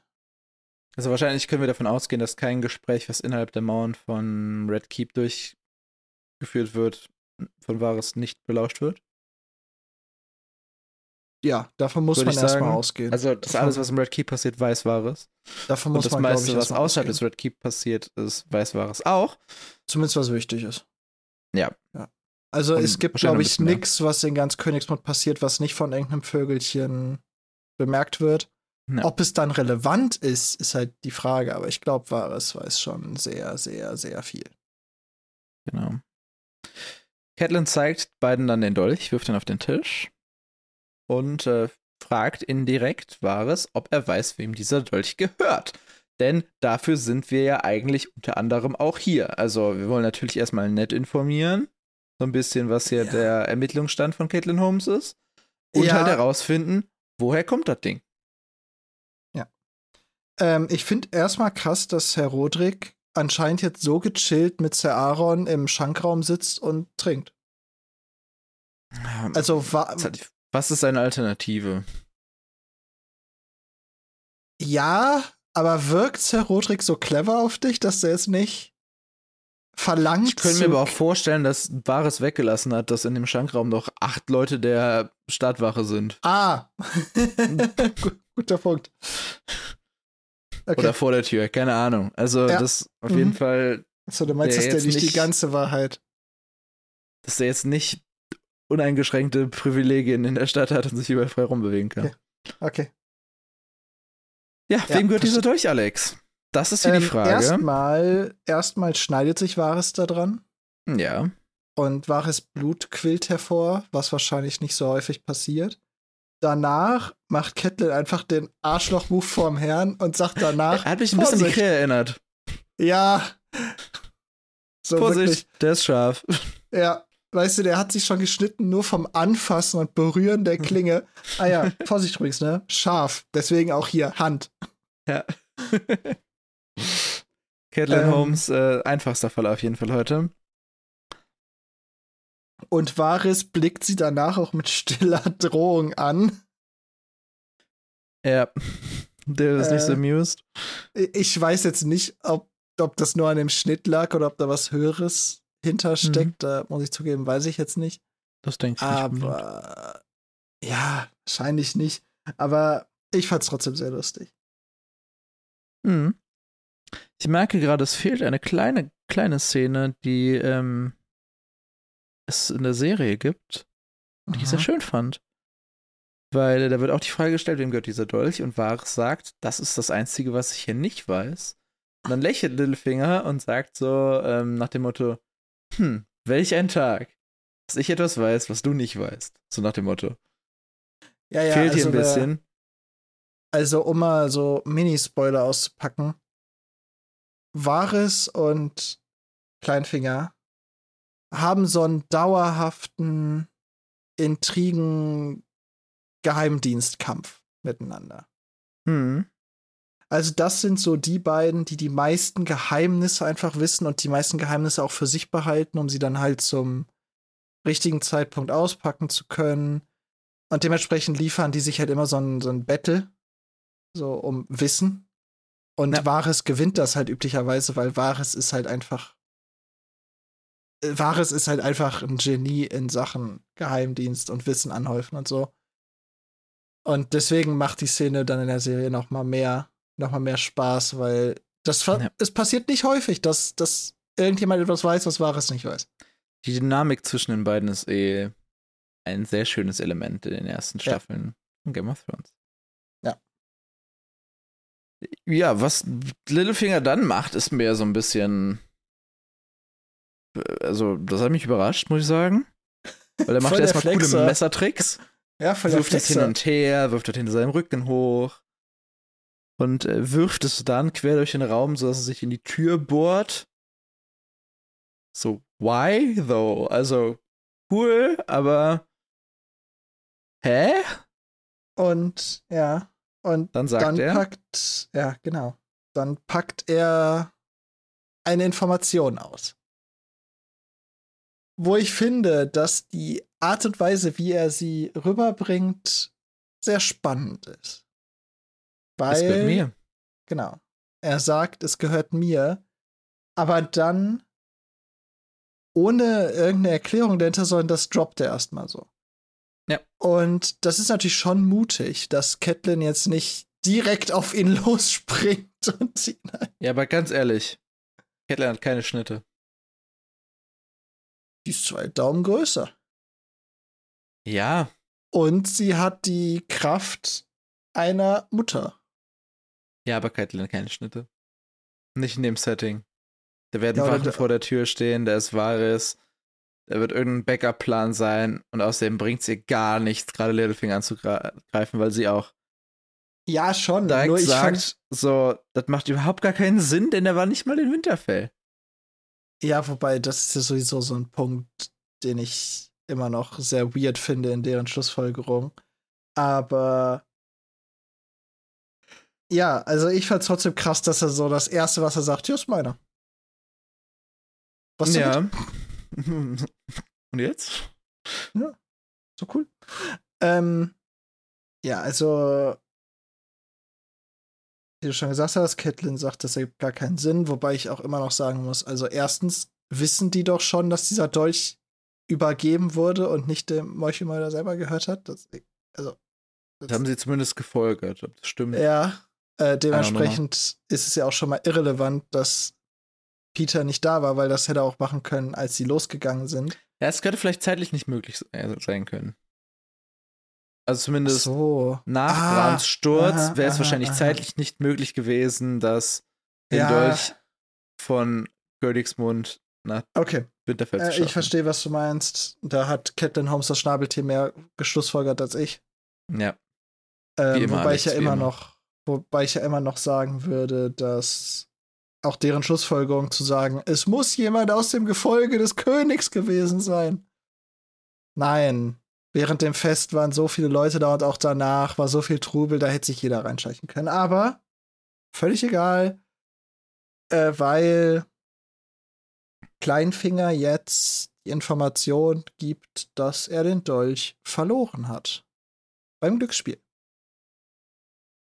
hm. Na, denn bei den Sportwett, beim Sportwett. Sagen. Sportwelt, ne? Es gab ein Turnier zu Ehren von äh, Joffreys Namenstag. Unseren Lieblingsprinzen Prinz Joffrey aus den Liedern. aus den Liedern. Falls ihr die Referenz nicht versteht, hört euch nochmal das Sansa-Kapitel an. Und es gab ein Lanzenstechen. Und das Finale hieß Jamie Lannister gegen ja, Loras Tyrell, den äh, Ritter der Rosen. Und hier behauptet Kleinfinger, dass er auf Jamie Lannister gesetzt hat. Wie der halbe Hofstaat auch. Mhm. Was jetzt im Nachhinein betrachtet gar nicht mal so viel ist, wenn man überlegt, dass der andere Hälfte dann vielleicht auf Loras gesetzt hat. Ich gedacht, die andere Hälfte hat gar nicht gesetzt. Ja, ich glaube, das wollte er auch eher sagen als Ja. war halt 50-50. Ähm, Also ich glaube, wenn es dazu Sportwetten gab, waren die Quoten sehr in favor von Jamie. wahrscheinlich. Denn Jamie gilt ja auch, allein dadurch, dass er ja auch Mitglied der Königsgarde ist, er gilt ja als äh, extrem fähiger Krieger, einer der besten aktuell lebenden Kämpfer. Ja. Und ich glaube nicht, dass Loras Tyrell jetzt als, als Lappen gilt, aber Nein. gegen einen solchen Titan wie Jamie Lannister, der ja auch so einen Track Record hat mit jüngster Ritter, jüng, jüngster Mitglied der Königsgarde und so ein Shit. Hm. Das ist schon. ist vielleicht so ein bisschen Kampf der Generation, weil Loras Troy könnte gut eine neue Generation sein. Einfach Oh von ja, jungen Leuten, ja, die ja. gut sind, aber halt sich noch nicht bewiesen haben.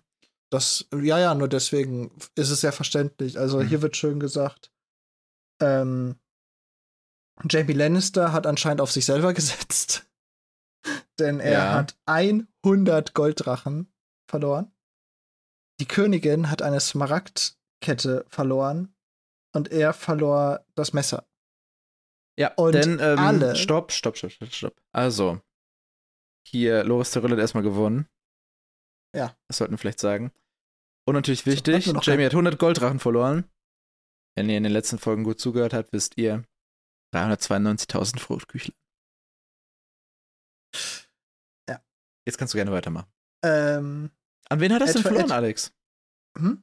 An wen Ja, hat das genau. denn alles verloren? äh, alle drei, die ich gerade aufgezählt habe, also die diese großen Summen verloren haben, haben das gegen Tyrion Lannister verloren. Also Tyrion Lannister hat laut Kleinfingers Geschichte auf Loras Tyrell gesetzt.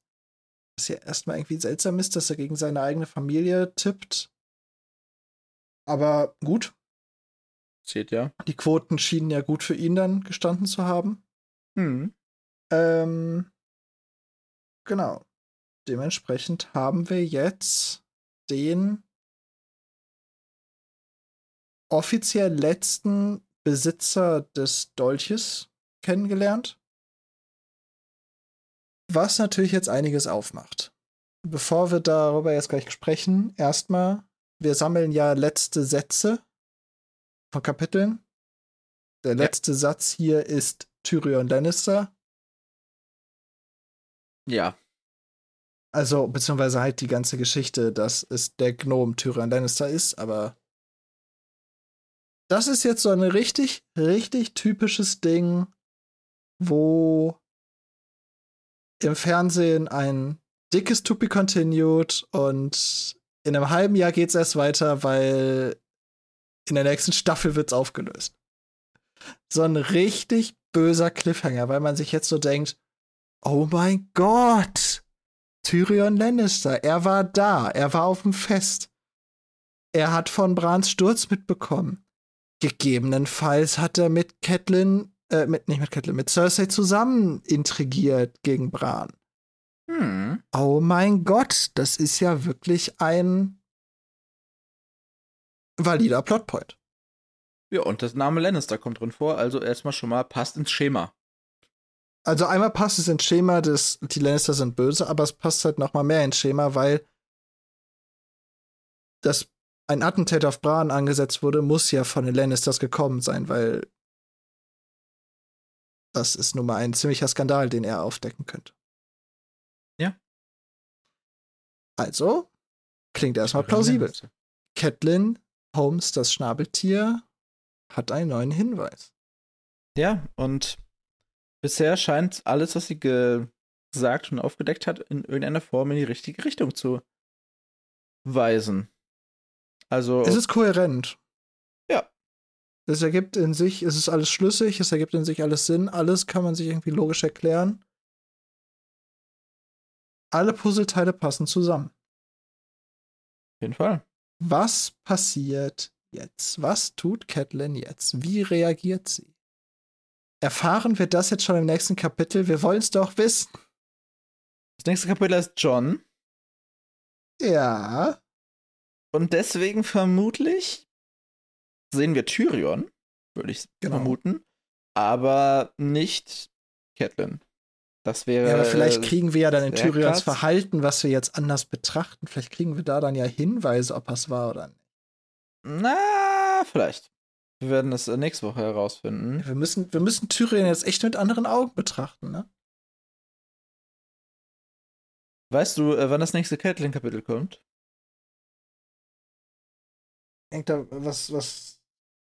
In ja zehn Kapiteln. Muss ja In zehn Kapiteln kommt das nächste Catelyn-Kapitel. Also ich sag mal so, nach John kommt Eddard. Ja, Da könnte es ja auch schon damit weitergehen. ja genau. Weil das, da wird es, also ich kann mir nicht vorstellen, dass es noch ein Kapitel auf der Kings Road gibt. Also Nee. da wird Eddard äh, ankommen, das heißt, er wird potenziell dann auch. Ja, es gibt auch noch äh, drei Eddard-Kapitel, bis es das nächste Catelyn-Kapitel gibt. Also vermutlich erfahren wir hier mehr in einem Eddard-Kapitel, vielleicht schon übernächste Woche. Ja. Aber Tyrion Lannister steht für uns erstmal unter Generalverdacht. Ja. Ich würde nicht mal sagen Generalverdacht, sondern die Indizien zeigen, die Indizienlage steht nicht gut für ihn. Nicht besonders. das auch, stimmt. dass er sich erstmal zur Mauer abgesetzt hat. Ja. Und dementsprechend so ein bisschen aus der Jurisdiktion des Königs und so ein bisschen aus dem Dunstkreis des Königs und der Hand. Ja, aber auch aus dem Schutz seiner Familie. Das ist richtig. Aber, also ich möchte nur sagen, also alles, was Tyrion getan hat, könnte schon. Denn er war ja auch so immer so ein bisschen. Er war zwar immer freundlich und nett, auch zu John. Und auch zu. Und er hat ja auch Bran so ein bisschen in Schutz genommen. Aber so ein bisschen zwielichtig war er ja auch schon immer so ein bisschen. Ja. Ich meine, sein, sein Wasserspeier-Cosplay.